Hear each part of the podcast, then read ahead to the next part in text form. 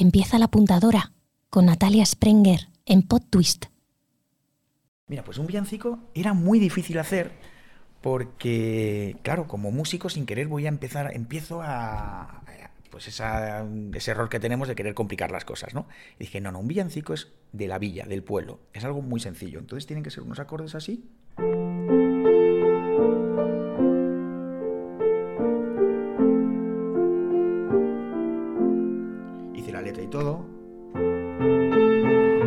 Probablemente nunca hayas escuchado esta melodía, porque aún no se ha estrenado.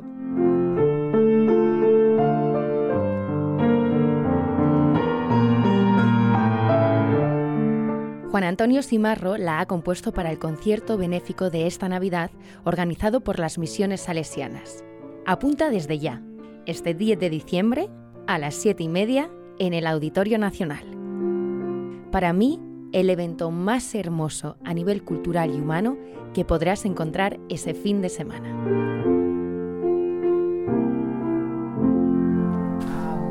Qué paz me ha transmitido. Muchas gracias. Y voy a intentar que entiendas por qué.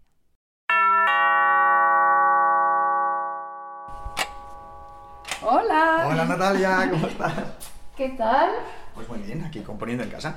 Conocer tu casa. Muchísimas gracias por la invitación. Así que aquí es donde compones. Este es mi laboratorio. Tengo un estudio de grabación que es otro laboratorio y ahí sí que me encierro como en una gruta, pero aquí es donde compongo porque necesito luz. Pero, pero, un momento, un momento, un momento. Es que no puedo parar de mirar y a cualquier esquina que vea o pared hay instrumentos. ¿Cuántos instrumentos hay? Son, yo lo llamo juguetes, porque es eso. Está, bueno, el principal es el piano, claro. Luego la batería. Un piano de un cola. piano de cola. Y luego, pues bueno, tengo el bajo, varios tipos de guitarras, pues de 12 cuerdas, acústica, eléctrica, un ukelele que me dio por diseñar una vez, porque Que- quería hacerlo a mi Sí, medida. Sí, Ukelele Baisimarro, que está ahí firmado con tu apellido. ¿sí? Sí, sí. Tienes aquí un instrumento curioso. Estuve cerca de media hora admirando y probando los instrumentos de Juan Antonio Simarro. También había un udú, una percusión Sí. curiosísima. Una batería, un violonchelo, un djembe, que volverá a salir más adelante. Es que hay más. raro que metí en la orquesta, el djembe. Este me lo traje de África, también de Mali. Y estaba componiendo Desarrollo Sostenible, que es el tercer movimiento de la Sinfonía por un Mundo Mejor. Y, y me puse a componer y empecé.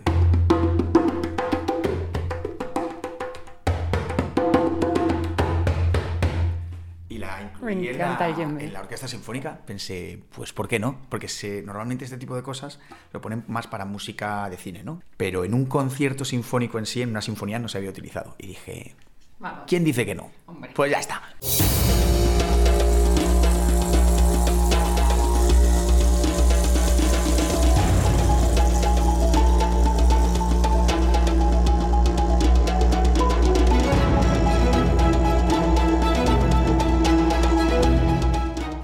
Simarro, a ver, eres compositor, eres pianista, eres productor musical de ballet, de teatro, de televisión, de cine, eres arreglista. eh, no sé si es por ese orden, si lo primero que eres para ti mismo, donde más te identificas, es en compositor. Compositor. Sí, sí. Y luego todo lo demás viene relacionado. Creo que la música surge de una composición y luego ya hay que expresarlo de alguna manera, ¿no? Pues con el piano, una misma composición se puede arreglar de distintas maneras. Cualquier canción la puedes escuchar tipo bossa nova, tipo reggaetón, tipo rock, estilo con orquesta sinfónica, lo que sea.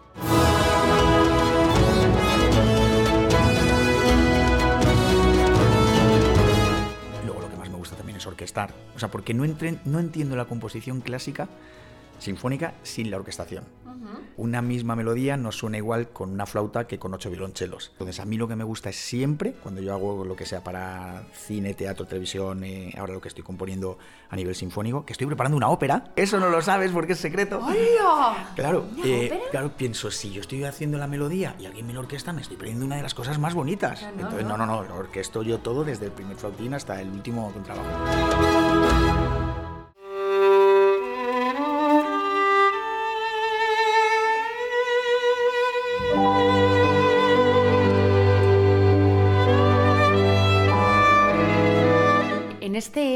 Concierto benéfico de Navidad, aparte de estar componiendo tú todo el concierto, vas a subir también, vas a coger la batuta y vas a ser director de orquesta, pero solo en algunas canciones, porque vais a ser tres. Sí, porque lo bonito es que compartamos ¿no? este momento. Entonces, Carlos Riarzuelo es un, es un director venezolano eh, que es fantástico, y luego hay otro director venezolano más joven, que es Manuel Jurado. Pues entonces yo creo que estamos tres generaciones de directores en este concierto va a tocar la Orquesta Cruz 10 y son 60 músicos venezolanos. Sí, la montaron entre varios músicos venezolanos que tienen un nivel increíble. Es que, por ejemplo, claro, ahora han venido el primero oboe de la Orquesta Sinfónica de Venezuela. Musicazos. Va a haber de todo. Sí, eh, una soprano de Brasil, que es Angélica de la Riva, un barítono, que es Víctor García Sierra, y también tenemos el honor de, tener a Rubén Darío Reina, que es uno de los violinistas principales de la Orquesta de Radio Televisión Española. Hay un coro que tiene una particularidad muy especial. Sí, que es un coro que está formado por miembros de la ONCE. Entonces es alucinante porque vino el otro día el director y estuvo grabando él, yo le daba las partituras y íbamos grabando las voces por separado porque claro, ellos no lo pueden leer se lo tienen que aprender de memoria y lo más curioso es que tampoco ven los gestos del director. Y, cómo lo hacen? Y, estás invitada a un, ensayo, ¿eh? ¿eh? Por, favor.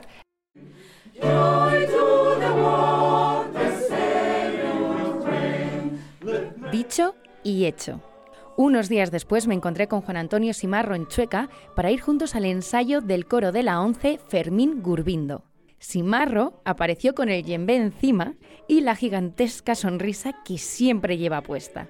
Y entramos en la sala tratando de no hacer ruido, pues estaban ya en pleno ensayo.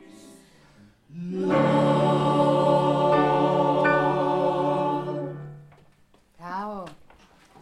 Muy buenas. Hola. ¿Qué tal? ¿Qué tal? Nacho Natalia. Nacho. Natalia, encantada. Hola a todos. Antonio, ¿qué tal estás? Muy bien. Hola. Muchísimas gracias por dejarme estar aquí en vuestro ensayo. Estáis ensayando, entre otras cosas, para el concierto del Auditorio Nacional el día 10 de diciembre. Eso es. Y estamos preparándola como tal y como preparamos nosotros todas nuestras canciones, ¿no? Seguimos la misma dinámica. Y es que se nos facilita la letra en braille o en tinta, depende que la persona tenga resto visual o no y después se nos pasan unas grabaciones para cada voz la suya y así junto con la letra vamos ensayando y estudiando en casa y luego aquí ya los ensayos pues ya viene el tema de matices. Ten en cuenta que nosotros los que no vemos nada tenemos que memorizar todo y además eh, tenemos también que prestar mucha atención al director para cuando nos, nos da la entrada que lo oigamos una especie de suspiro para entrar. Sí, claro, porque los que veis os hacen un gesto y ya pero nosotros no, nosotros tenemos que estar ojo, bueno, oído avizor en este caso, iba a decir. oído atento. oído atento. Lo que hace el lenguaje. El sentido del humor de Manolo y de los más de 20 hombres y mujeres que forman el coro de la ONCE me reconcilió con el día que estaba teniendo. En el ratito que compartí con ellos y con ellas, recibí calidez, generosidad y la mayor atención y escucha que he percibido jamás. ¿Cómo, te llamas? Yo me llamo Loli y soy soprano. ¿Y desde cuándo cantas? Buf, desde, no sé, más de 20 años. ¿Y, siempre aquí? Bueno, yo canto en muchos sitios. Aquí porque, o sea, pero también tengo mi propio proyecto de, jazz y hago también pop. No sé. ¿Y, y, en tu caso, cómo haces para trabajar esa memoria tan grande y específica que tenéis que tener? Bueno, estoy habituada porque como nosotros en nuestro caso las partituras podríamos leerlas, pero en braille es claro, el braille ocupa mucho, vas leyendo así, o sea, tiene no tiene solo tiene un tamaño la letra, ¿no? Entonces, llevar una tremenda carpeta así y tal, pues es un poco incómodo. Eh, entonces, al final eh, nos acostumbramos a memorizar y bueno, porque es nuestra nuestra manera, ¿no? Pero yo creo que es cuando la interiorizas es mucho mejor, la interpretas mucho mejor, te sientes más liberado de no andar eh, ni mirando ni, ni, en este caso leyendo y eso te ayuda a sentir más la música y a, y a transmitir, ¿no? A, pues, pues te ayuda, la tienes interiorizada y entonces te concentras más, ¿no? Claro, claro. Venga, va un aleluya de Codín.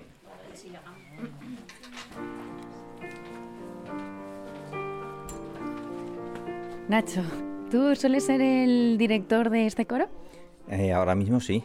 No existe ningún tipo de, de- de entrenamiento específico para dirigir coros de invidentes, pero lo que he hecho yo es fijarme en los directores anteriores, qué es lo que hacían, las técnicas, mirando vídeos, escuchando entrevistas como esta que estás haciendo tú. Y bueno, pues ahí yo veía los pequeños trucos adicionales que hay que hacer y que no, y que no son necesarios, incluso podrían ser incluso molestos en los coros que, de personas que no sean invidentes.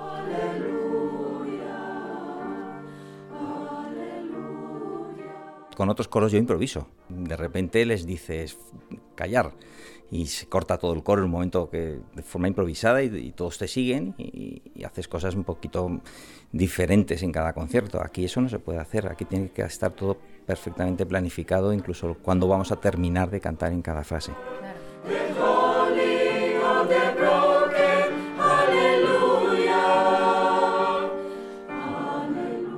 Actuando, cantando. ¿Cuánta gente va a ver sobre el escenario en total en el momento más apoteósico? A ver, músicos como seten- sesenta y tantos. Y coros, 80 cantantes de seis coros distintos. Pues vamos a, hacer- a ser como 150 o 160 en el escenario. 150 sobre el escenario y en las butacas más de 2.200 personas, que es la capacidad que tiene eh, la Sala Sinfónica del Auditorio Nacional, que está aquí en Madrid. ¿Cómo vibra la Sala Sinfónica? Es alucinante. Y bajo tu experiencia, ¿cómo es cantar en el Auditorio Nacional? Buah, impresionante. O sea, una pasada. Es como un subidón, es, es genial, es, es- es celestial.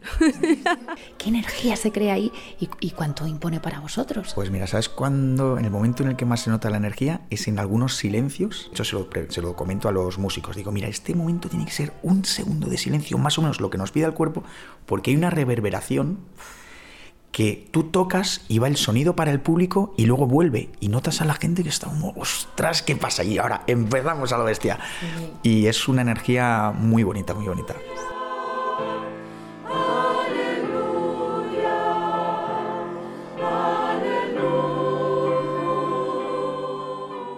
como sentís la música tanto y estáis en la máxima escucha, más que nadie que vaya a estar ahí en el auditorio, si algún coro hace algo, si la música continúa un poquito más allá de lo que debería tal, también probablemente podáis acoplaros y seguirla porque estáis en- muy conectados con eso o, o no. Sí, sí, eh, ya les he dicho que lo que van a tener que hacer es estar muy atentos a lo que hacen sus compañeros, porque no va a haber un director que les dirija. Oye, sois muy valientes, ¿eh? Vais sin red. Sí que habrá que prestar mucha atención, ser muy prudentes. Nosotros vamos a llevar la música aprendida. Va a ser una experiencia maravillosa porque en mi caso personalmente yo nunca he cantado con tantísimos coros a la vez. Pero tenemos que escuchar muy, con muchísima atención y sobre todo eso con, con la prudencia como compañera para acoplarme, digamos, eh, con el resto de las voces que, que en mi caso como soy bajo, pues dentro de, de los bajos, ¿no? Pues muchísimas gracias. Que un placer conoceros.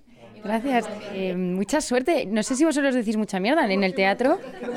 Sí, sí, sí. Mucha mierda.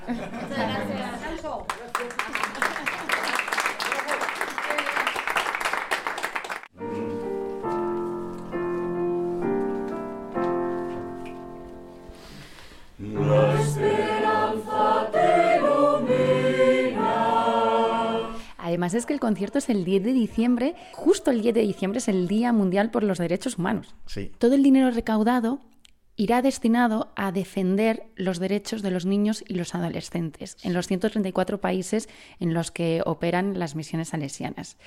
Em, ¿Por qué es tan importante defender los derechos de la infancia?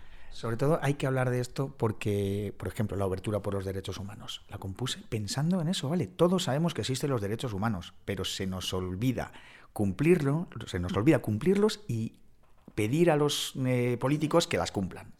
Y exigir a los países que no las cumplen, que las cumplan. Y con esto me estoy metiendo un poquito en camisa de once varas, pero hay algunos países que no cumplen los derechos humanos y luego se les otorgan cosas como el mundial. y, y por ahí, pues no estás consiguiendo que los cumplan, estás, estás de hecho premiándoles aunque no los cumplan. Sí, estás como, bueno, pues ala, haced lo que queráis, pero bueno. Entonces es importantísimo estas misiones que hacen misiones salesianas porque a mí me explicaron lo que hacían y es importante porque van a países donde no cumplen los derechos de los niños, que por ejemplo un niño de 8 años por robar un móvil le encarcelan y le tienen otros 8 años metido en- una cárcel con adultos también. Imagínate lo que hacen esos adultos con ese niño. Imagínate. Claro, entonces, claro, eh, la cosa es, ese chico no debe robar un móvil, por supuesto, pero debe tener la oportunidad en su vida para no tener que robarlo. Como el proyecto es tan bonito, pues han participado un montón de patrocinadores. Y es que gracias a ellos ya han conseguido que toda la taquilla sea cada euro que llega de la taquilla sea eh, benéfico para ellos, porque muchas veces hay conciertos en los que, por desgracia, pues claro, hay que pagar unos gastos. No, los patrocinadores se encargan de todo. Estoy contentísimo. ¿Cómo suena esta obertura por los derechos humanos? Que por supuesto también va a sonar en el Auditorio Nacional con estas 150 personas en escena.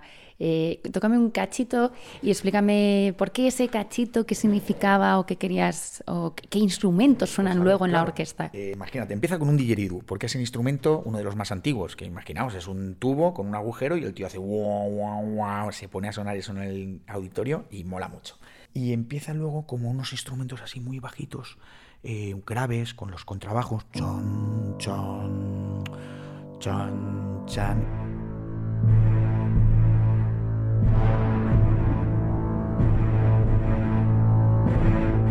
Se van sumando instrumentos, como cuando entra la gente a una manifestación, que van poquito a poco, empiezan.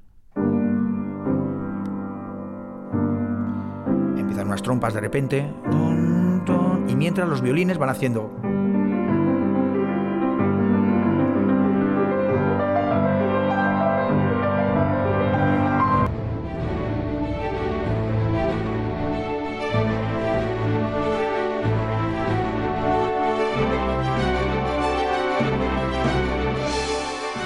Sumándose cada vez más, cada vez más instrumentos, como cuando la gente está llegando todos ya a la plaza, pero de una forma pacífica. No se pretende una manifestación, es decir, venga, vamos a unirnos todos. Y ya llega como ese momento de burbuja a lo bestia, y ya es empezado. Y ya, con todo eso ahí a lo bestia, toda la orquesta sinfónica, se queda solo el piano, que hace.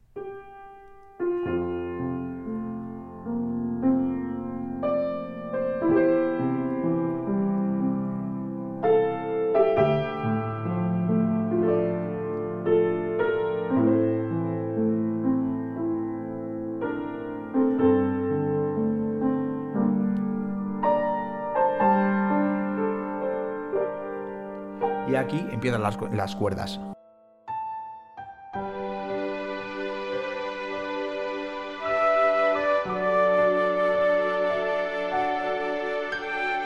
Ya empieza ahí como una balsa, algo muy relajante, muy, pues eso, que es como muy íntimo y poco a poco van uniéndose más instrumentos y ya empieza el coro.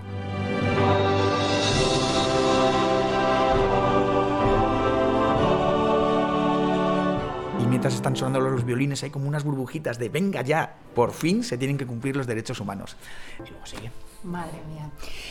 No me lo pienso perder. 10 de diciembre, 7 y media en el Auditorio Nacional. Eh, comienza la Navidad para mí con este concierto, concierto benéfico por la defensa de los derechos de la infancia de los niños y los adolescentes, eh, organizado por Misiones Salesianas, compuesto por ti. Eh, va a ser impresionante, con más con- directores Y que bueno, pues to- entre todos podemos hacer un mundo mejor. sí, y vivir una experiencia que no vamos a olvidar. Eso espero.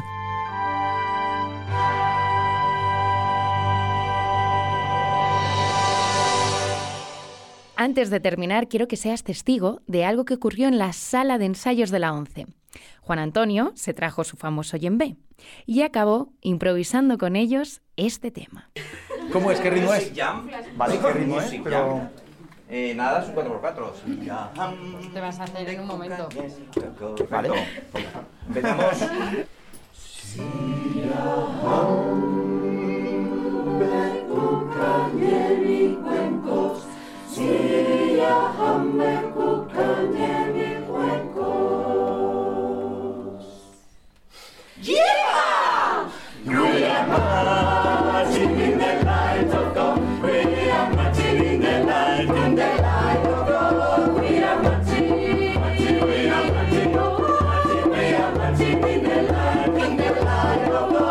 comunicación siempre encuentra un camino y más si se utiliza como lenguaje la música.